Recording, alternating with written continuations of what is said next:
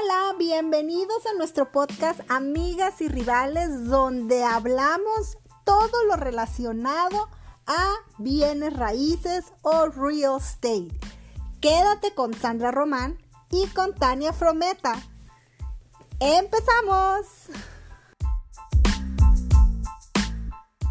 Ay, Dios mío. Buenas noches, buenos días, buenas tardes. Hoy les damos la bienvenida a Amigas y Rivales hablando de real estate. Yo soy Sandra Román, soy agente de bienes raíces con Keller Williams Points North y estamos, Tania y yo, muy contentas de que nos estén acompañando. Estamos en vivo en mi canal de YouTube y de Facebook y en el canal de Facebook de Tania. Tania, ¿cómo estás el día de hoy? Hola Sandrita, hola a todos, mi nombre es Tania, también soy agente de bienes raíces con Daniel Gill, Sotheby's International Realty. Ya iba a decir Meg Smith porque lo tengo grabado en el disco. Pero no, ya no eres Meg Smith. Sí, somos la oficina de Daniel Gill, Sotheby's en, en Bayshore.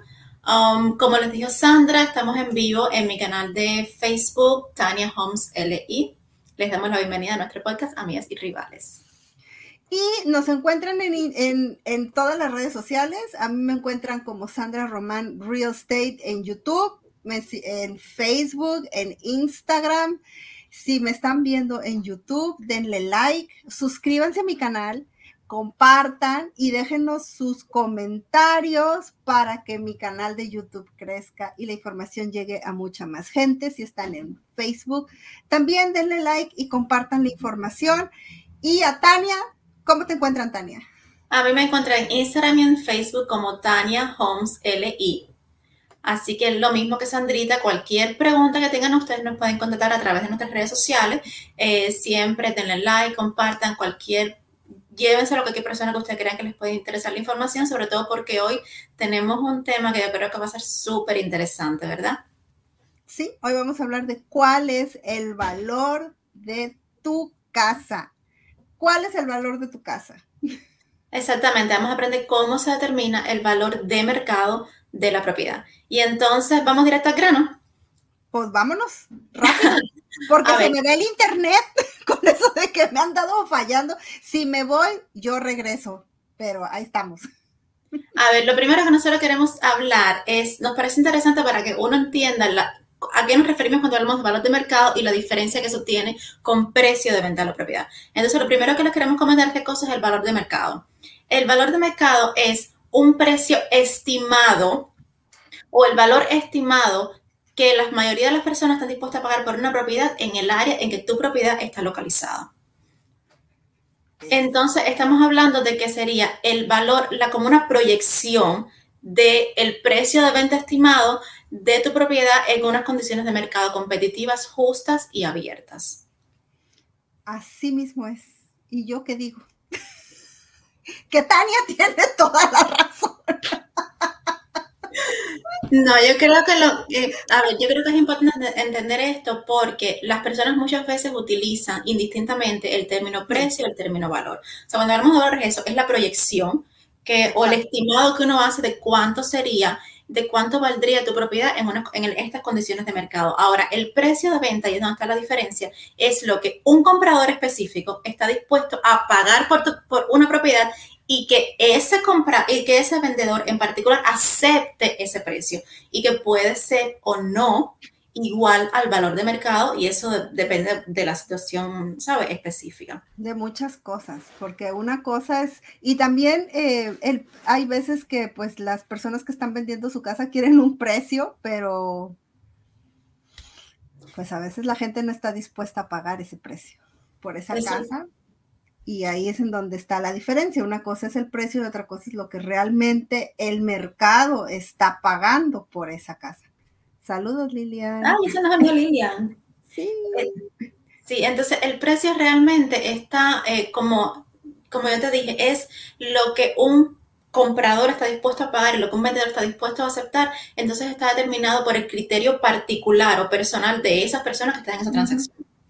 Y generalmente, o por lo menos a la, al criterio del comprador y del vendedor, está basado básicamente en las condiciones de, de la propiedad, que no es necesariamente de nuevo, el valor que realmente tiene la propiedad en determinada, en determinada área.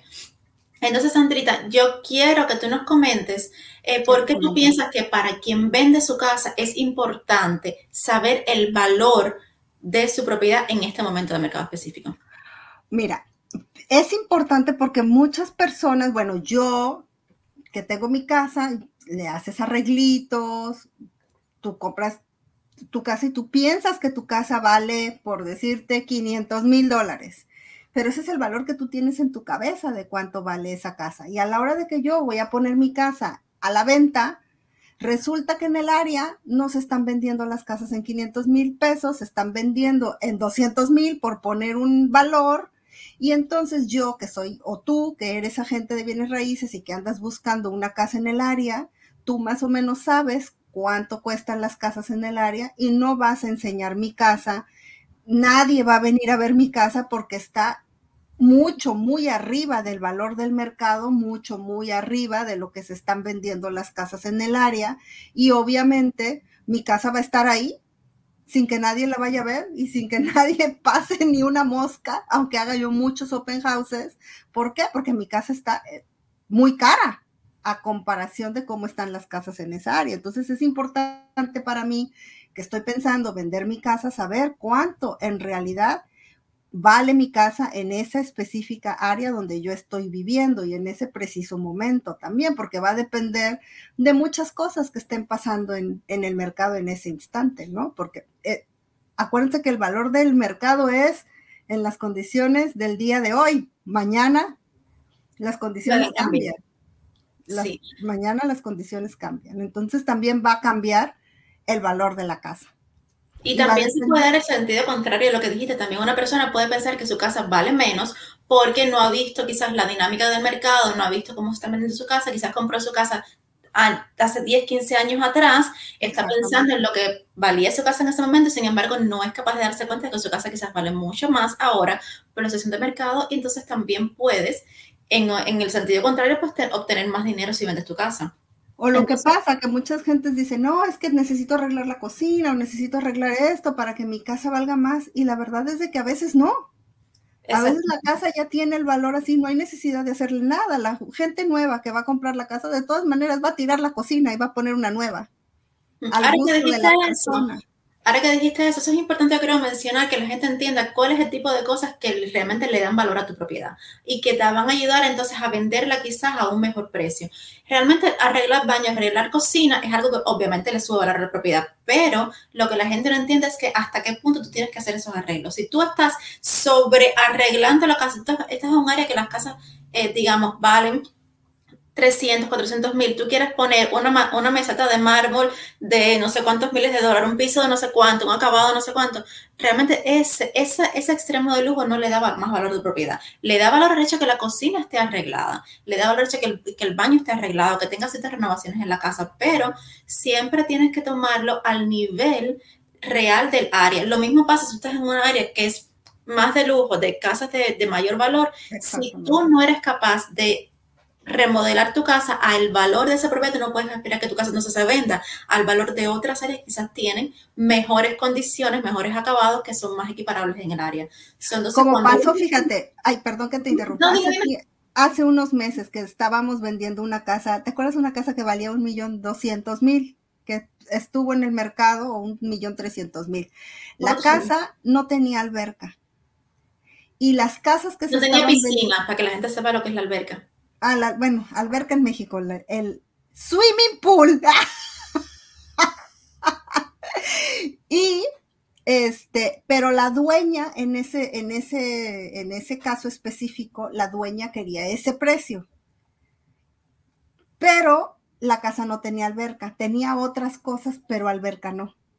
Entonces, esa era una buena remodelación de haber hecho en esa casa porque le agregaba valor a esa casa de un millón doscientos mil, porque muchas casas de esos precios, pues ya tienen la alberca, ¿no? Sin embargo, en otras áreas en que una piscina realmente no otorga valor, quizás tú estás poniendo mucho dinero en una piscina y no recuperas ese dinero a la hora de vender tu casa. Exactamente. Entonces, eso es lo importante de la hora, analizar el valor de la propiedad, que obviamente te guíes por el criterio experto de los realtors, de tasadores, etcétera, para que uno entienda realmente qué es lo que le otorga valor a tu propiedad y qué es lo que le quita valor o qué simplemente no determina que tu casa tenga más o menos valor en, un área específica. Entonces, eso es desde el punto de vista de la persona que vive en la casa, ya sea que la quieras vender o que simplemente vayas a vivir en la casa y quieras saber cómo puedes darle valor, pero también para entonces el buscador, el que está comprando casa. ¿Por qué tú piensas que es importante que esa persona también entienda el valor de mercado del área en que está buscando o de la casa que está interesada en comprar?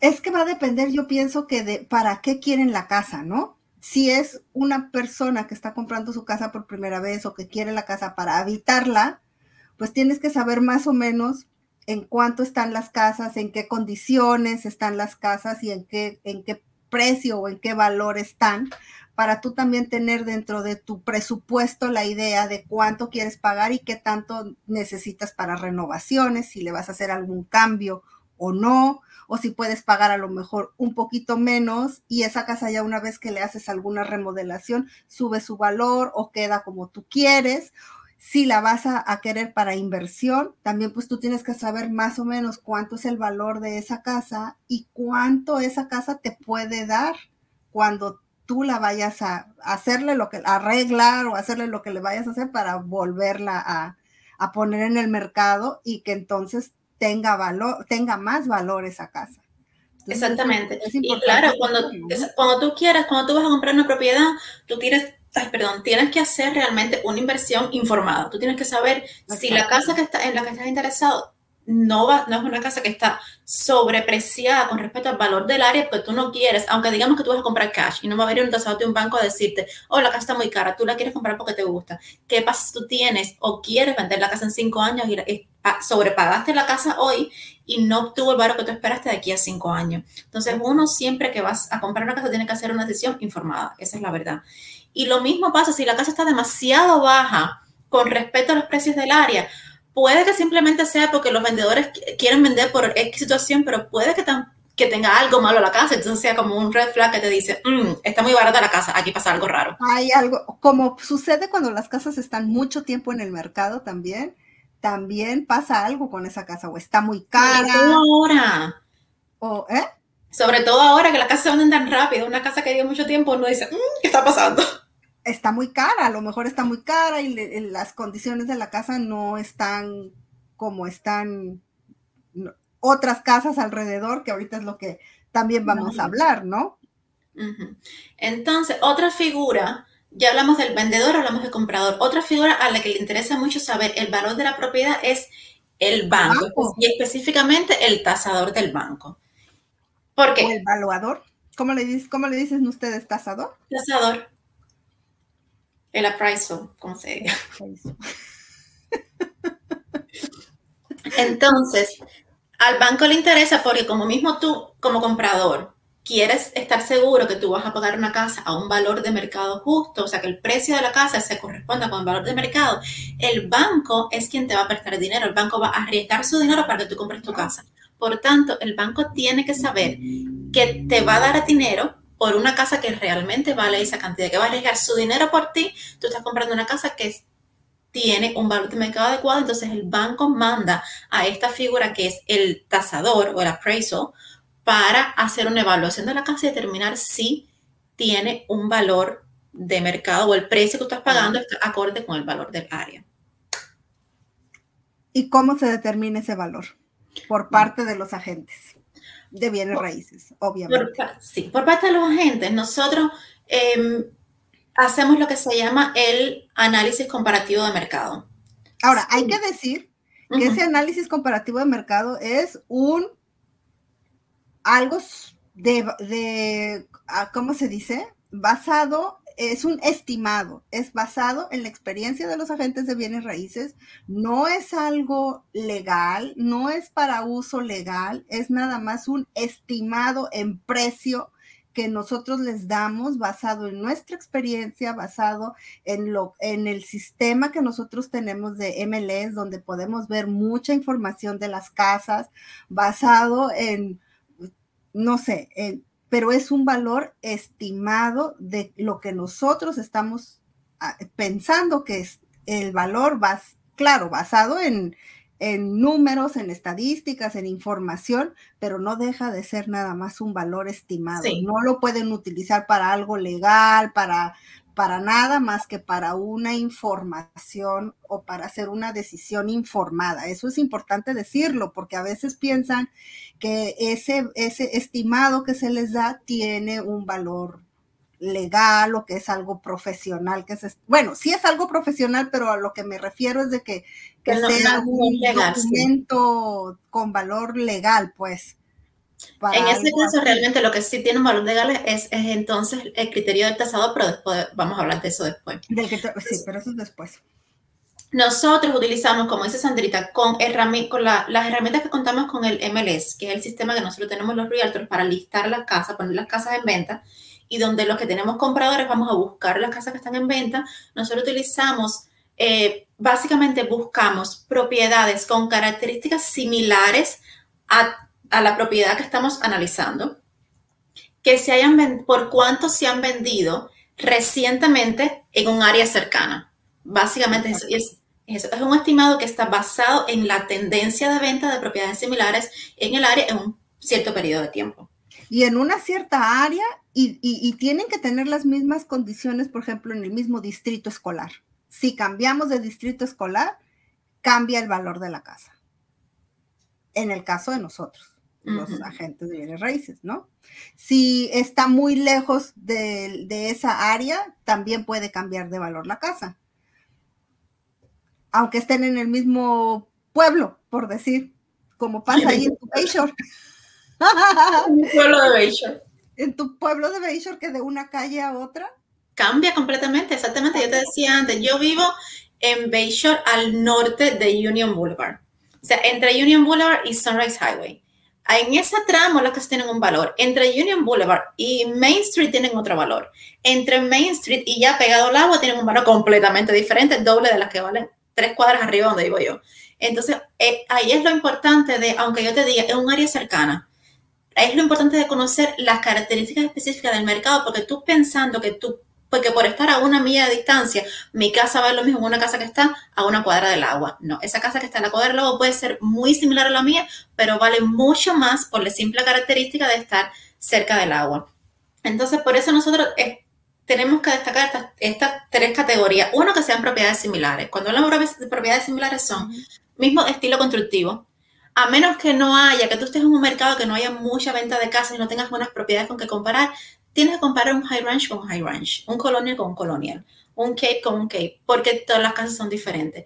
Más o menos las mismas características en cuanto al número de cuarto, número de baño, el, em, los pies cuadrados de la casa, si tiene garaje, si tiene basement, todas esas cosas. Las condiciones eh, constructivas de la casa. Eso que a mí siempre se me olvida, tú me lo dijiste ahorita, sí, las construcciones, las condiciones constructivas de la casa quizás no es lo que más determina que vale más o menos, pero obviamente sí determinan el valor cuando tú lo comparas con el resto de las casas del área. Ahora, también va a determinar mucho en qué condiciones esté la casa, porque puede ser una casa que nunca la, que esté original como la construyeron. Acuérdense que aquí donde nosotros estamos, las casas son un poquito antiguas, un poquito viejas, construcciones nuevas. construcciones nuevas no hay muchas, esa es la verdad. Y entonces, pues hay que ver, ¿no? A lo mejor la casa la construyeron hace 40 años y desde hace 40 años no le han hecho nada a la casa y hay otra casa que la acaban de remodelar, va a tener otro valor esa casa, obviamente. Obviamente va a costar un poco más de esta que la otra. Entonces eso también hay que eh, considerarlo dentro de la comparación, porque no, no comparas, o sea, hay que comparar manzanas con manzanas. Entonces ahí ya estamos comparando manzanas con peras y ya, pues ya no se pudo, ¿va? Entonces, eso es una, las, las características de la casa. Lo otro es lo que ya hablamos del el área. Nosotros siempre miramos una milla es lo ideal porque es área más cercana, pero si de nuevo estás en un área que no tienes muchas propiedades en venta, no tienes mucho donde sacar, pues tú estiras hasta tres millas.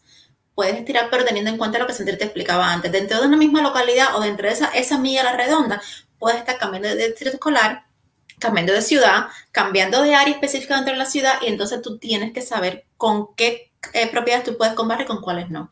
Y lo otro es el periodo de tiempo en un mercado como este que ha cambiado de manera tan abrupta, en, un año y tanto para atrás, uno busca tres meses. tres meses atrás en cuánto se vendieron esas casas. Seis meses máximo. O hasta, hasta, exacto, hasta seis máximo. Yo trato de mirar tres meses, porque igual tú no sabes seis meses atrás qué estaba pasando. Entonces, tú miras entre tres y seis meses, es lo ideal. Más para allá, de nuevo, a menos que sea un área que no haya mucha dinámica, etcétera. Pero lo ideal es no mirar tan para atrás porque el mercado puede haber sido completamente diferente y pues estar comparando eh, de manera incorrecta. Así es como es. Yo bien elocuente el día de hoy. Entonces, déjenme decirles un comercial. Eh, yo siempre les digo que pueden chequear en mi website, que es www.taniahomesli.com. Ahí yo tengo una herramienta para hacer un análisis comparativo de mercado que está bastante, eh, ¿cómo se dice? Accurate, como bastante correcto, ni me sale la palabra, porque nosotros sacamos toda la información directamente de MLS. O más o menos lo mismo a lo que los realtors tenemos acceso en MLS, la tienen en mi website. Lo puede hacer uno mismo como, o sea, como dueño de su casa, como persona que quiere comprar, lo puedes hacer uno mismo, pero de nuevo, siempre lo consulta con nosotros para explicarles si este análisis es correcto o no es correcto, si la propiedad que están usando para comprar es, es la ideal o no. Pero bueno, igual, si entran a mi website pueden encontrar una herramienta súper bonita y súper fácil para hacer un análisis comparativo de mercado. Hacemos el comercial, cerramos el comercial.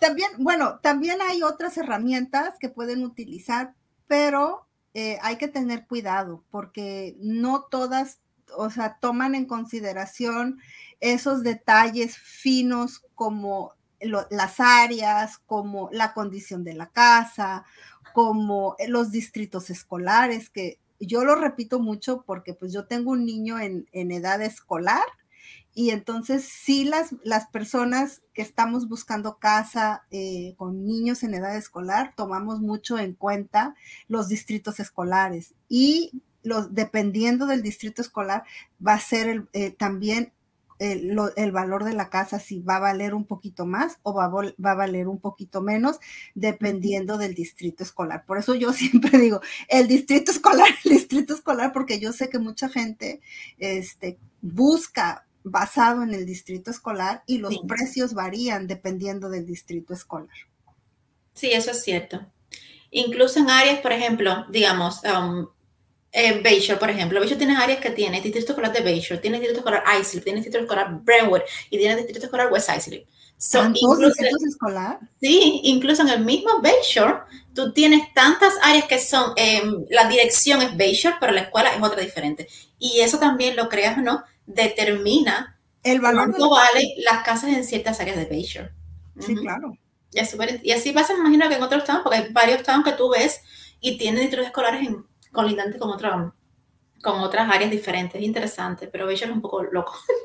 Como tú tienes Bright Waters, por ejemplo, que Bright Waters es un, town incorporado, pero está en el medio de Bayshore, y el distrito escolar es Bayshore, porque no hay suficiente población para tener un distrito escolar propio. Entonces, son cosas que uno tiene que, y eso también es lo importante de trabajar con un realtor que conozca el área, que sea experto en ciertas áreas, y esa orientación te la pueden dar de la mejor manera, por supuesto.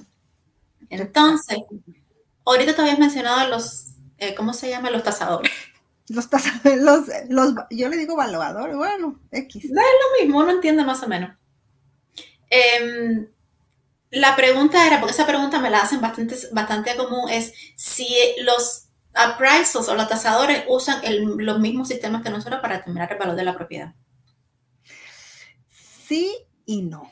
O sea, sí toman en cuenta eh, qué otras casas se han vendido alrededor, toman en cuenta los comparativos, pero también ellos toman mucho en cuenta el dónde está localizada la casa, si están cerca de un centro comercial, si están cerca de una fábrica, puede ser que suba o baje el valor, si están cerca de alguna calle principal, muchas otras cosas toman ellos en cuenta porque ellos están haciendo un, una ahora sí apreciación de valor de la casa de forma eh, pues muy pues profesional, muy legal y que sirve para el préstamo de un dinero. Entonces ellos están eh, muy especializada, altamente especializada para dar un valor a esa casa que le sirva al banco.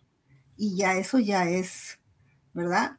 Palabras un poquito mayores a, un, estimado de valor que nosotros damos basado en una experiencia profesional también, pero de otro tipo, ¿no? Sí, de hecho, a ver, nosotros cuando, cuando viene el momento de la tasación, nosotros siempre le damos a los, a, los tasadores, a los appraisals, nosotros siempre le damos los comparables para que ellos lo tomen en consideración, pero ellos toman, ellos de hecho utilizan de, creo como hasta como tres, por lo menos tres diferentes tipos de mm, análisis para determinar realmente el valor de la propiedad, para ser lo más exacto posible, porque posiblemente obtengan eh, rangos de precio diferentes entre utilizando cada uno de estos métodos y lo que hacen es que tratarlo de, unir. Ellos utilizan uno que, por ejemplo, es el que es el que siempre me acuerdo, el costo de reemplazo. el costo de reemplazo, que es cuánto costaría construir esa propiedad ahora hacen otro que estima cuánto vale en ciertas áreas los metros cuadrados, los pies cuadrados, cuánto vale un cuarto, cuánto vale un baño, cuánto vale una cocina. Y entonces ellos hacen ese cálculo, quitan o, eh, o adicionan todas esas cosas a tu propiedad y entonces hacen ese análisis. Entonces toman como esos tres y le dicen al banco simplemente si la casa vale esto o no, la casa vale menos. Y entonces ahí vienen los problemas. Exactamente. Así es. Entonces. ¿Estoy friseada? No me espantes. No, no, no. y que me quedé friseada como la vez pasada. Otra cosa que me preguntan a mí, ahora que pensé de los tasadores, me estaba acordando, es que, ¿qué pasa si el tasador viene y dice que mi casa vale más? El tasador nunca te va a decir eso. Puede que entienda que la casa vale más, pero el tasador lo que le va a decir al banco es, esta casa está bien para 500 mil, por ejemplo. Exacto. Ahora, si entonces el él determina que la casa no está bien para 500 mil, entonces es cuando él dice, no, yo creo que la casa debe estar en los 460 mil más o menos. Pero si vale más por encima, el banco no te va a decir, eh, o el Ay, sí, vale 600 mil y te presto los 600 Cuando tú le quieras pedir más dinero, no, no. No va a hacer eso. Simplemente le va a decir al banco que esa cantidad de dinero está correcta para que tú compres para, tu casa. Para que tú la compres. ¿Qué más nos falta, Tania, de platicar? La parte que más me gusta a mí que estábamos debatiendo al principio, que entonces, ¿qué es lo que está pasando ahora en el mercado? ¿Qué es lo que, qué es lo que está pasando ahora con el, el, valor de mercado y los precios de la propiedad en este mercado tan interesante en que estamos viviendo? Pero ¿qué era lo que decíamos? ¿Que estamos todavía en un seller's market o no? Sí. ¿Sí? Eh, sí. ¿Qué determina el seller's market? Bueno, lo primero es lo que estábamos hablando de la El valor de la propiedad está determinado por la relación oferta-demanda, es puro mercado, puro mercado. Entonces, en un, en, un mercado en que haya mucha oferta de casas disponibles y poca gente comprando, es un mercado de vendedor, de compradores. ¿Por qué? Porque el comprador tiene la facilidad de buscar, de seleccionar entre muchas casas disponibles y por tanto los precios tienden a bajar.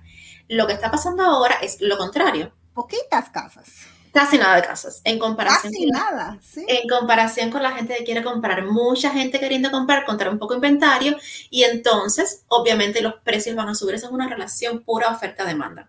Exacto. Y obviamente, como hemos hablado, en, yo creo que eso lo hablamos en todos los, eh, los episodios que hemos hecho, que es que este mercado ha sido extremo. La relación oferta-demanda está extrema por las condiciones de COVID, por la, por los intereses tan bajos, las personas moviéndose hacia Long Island.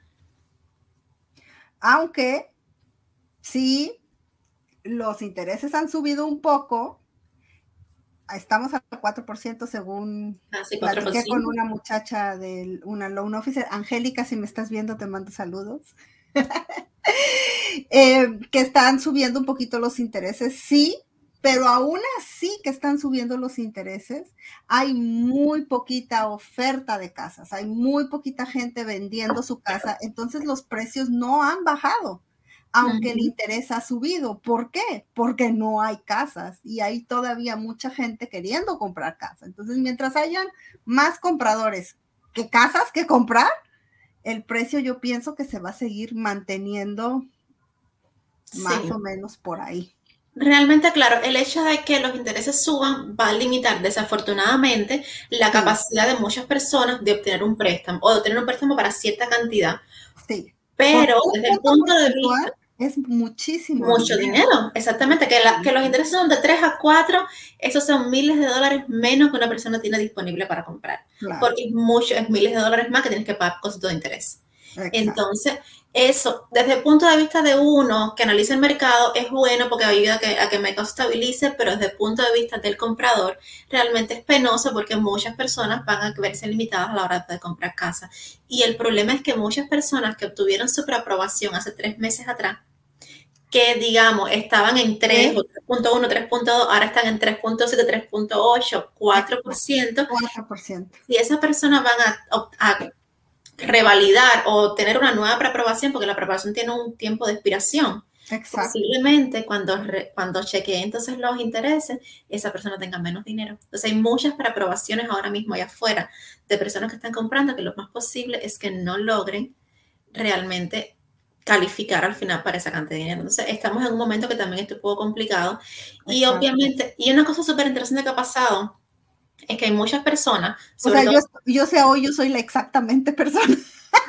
yo sí. Estás hablando como una loca, yo sé. Ha sido, ha sido, mi palabra. No, no, no, tú estás bien. Hoy, la semana pasada, la vez pasada yo era la merolica y hoy la merolica eres tú. Ay, sí. Es que, es que a mí me gusta esas cosas, me gusta estar leyendo y, y mis ciencias y mis cosas, tú sabes. Tú dale, tú dale. Yo aquí te, te espero. ¿Qué te estaba diciendo? Ah, estaba diciendo, sí, ya me acordé lo que estaba diciendo que lo que está pasando también es que muchas personas que, digamos, tienen una casa grande, la venden para, para casas más pequeñas, personas que vienen de, otro, de la ciudad, otro lugar, con dinero disponible para comprar, están eh, utilizando como estrategia para tener una, una casa, pagaron por encima del valor de mercado y si, si, si viene la price con menos dinero, no importa, 10 mil, 15 mil, 20 mil, no importa, yo pongo, yo, pongo esa cantidad acá. Y entonces, que uno entiende que están desesperadas por comprar casa, que a lo mejor están planeando vivir en la casa 20 años más y no le importa, pero eso es una cosa que tienes que tener mucho cuidado a la hora de hacerla porque si tú tienes que vender tu casa en unos 3, 4, 5 años por las razones que sean, puede que no logres recuperar ese dinero y que quizás estás perdiendo dinero. Entonces, eso es, una, esa es una decisión desesperada que están tomando muchos compradores, pero hay que tener mucho cuidado con esa decisión. Sí, también. También. Pero sí, exactamente así como dice Tania. Hoy estoy totalmente de acuerdo con ella. Oye, no se me ha ido el internet. ¿Qué más nos hace falta, Tania? Mándale saludos a Jorge, que también se nos unió junto con Lili, que también siempre nos apoya. Gracias, Jorgito. Ya le mandé saludos a quién? A tu loan officer. A mi loan officer, Angélica. Muchas gracias, Angélica, por la comidita del día de ayer. Estuvo muy sabrosa. y es todo, Tania, el día de hoy es todo el día de hoy. El día de hoy, bueno, esperamos, como siempre, que esta información les haya sido de mucha utilidad, de saber eh, cómo es que se estima el valor de una casa. Si a ustedes les gustaría saber o tener un estimado del valor de la casa, comuníquense conmigo, comuníquense con Tania. Nuestros eh, contactos están en la cajita de descripción. Nosotros estaremos muy contentas de ayudarlos con un con un este, ¿cómo se llama? Un análisis de mercado. O sea, aparte de que estoy exactamente, no tengo palabras el día de hoy, con un análisis de mercado para que ustedes más o menos sepan eh, cuánto vale su casa eh, hoy. Mira, Jairo también se nos unió. Ay, Jairo también. Mándale y dile que es lindo porque luego se pone celoso Jairo. Dile que es lindo Jairo porque se pone celoso Jairo. Ay, Jairo tan lindo que siempre nos apoya mucho. Eso es verdad, Jairo nos apoya mucho y yo creo que Jairo es la razón. Jairo es como la, que nos ha conectado a nosotros, a Lilian, a Jorge, a ti, a mí, todo eso. es la persona más importante de este, de este Como el que conecta este, parejas, él conecta negocios. Sí. Visiten, la página de Facebook de Jairo, se llama Moviendo Long Island, lo encuentran a él eh, en Facebook como Moviendo Long Island. Si están aquí en Long Island y nos están viendo y hablan español, pidan unirse con él, él hace networkings bien padres, bien bonitos y eventos así a cada rato. No, es que lo más importante de esos eventos es que uno nos da a conocer los, los distintos negocios, entonces uno empieza a hacer amistades y a través de las amistades haces negocios con las mismas personas con las que ya conoces, con las que te sientes cómodo, solo que realmente lo que hace Jairo es, es fabuloso, esa es la verdad. Ya le dimos su champú de cariño a Jairo el día de hoy. No, pero en serio, vayan y visiten Moviendo Long Island y ahí encuentran este, toda la información y todo lo que anda haciendo don Jairo. Y acuérdense que si me están viendo en YouTube, me olvidé y no la encuentro. Aquí está. Denle clic a mi campanita, denle like, comenten, compartan y lo más importante, suscríbanse a mi canal de YouTube. Me encuentran como Sandra Román Real Estate. Ahí voy poniendo videitos. Puse uno medio loquillo ahí para que lo vayan a ver. Un tour a mi oficina en Keller Williams.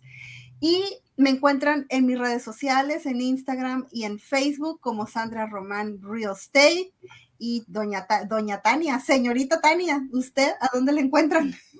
A mí me encuentran en Instagram y en Facebook como Tania Homes LI. Igual les dije, eh, visiten mi website www.taniahomesli.com para que puedan chequear propiedades en venta en el mercado con información directamente sacada del MLS y también, como les dije, tienen recursos súper fáciles, súper lindos pues sean súper bonitos para hacer análisis eh, comparativo de mercado y por ahí también puede conectar conmigo. Por supuesto, como siempre les decimos, cualquier tema de que, de que quieran hablar, preguntas que tengan, nos dejan saber y pueden ser sugerencias para nosotros entonces tratarlas en, en otro programa, que es de lo que se trata, de que al final tratemos de darles toda la información que a ustedes les interesa. Saludos a Mariela, que también nos mandó un tema. Es su, ese, lo vamos a tratar cuando. Sí, ese lo vamos a ver pronto. Pues, pronto, pero no le, como la canción, pronto, no te decimos cuándo. Así me dijiste a mí, por eso sigo penando. Bueno, pronto, pronto. Pues, ¿Mm? es todo por hoy. Es todo por hoy, amigos. Nos Muchas gracias por acompañarnos. Muchas gracias por acompañarnos y nos vemos la próxima semana cuando nos toque. Acuérdense que la próxima semana estoy solita y ya la siguiente semana vuelvo a estar con Tania. Adiós.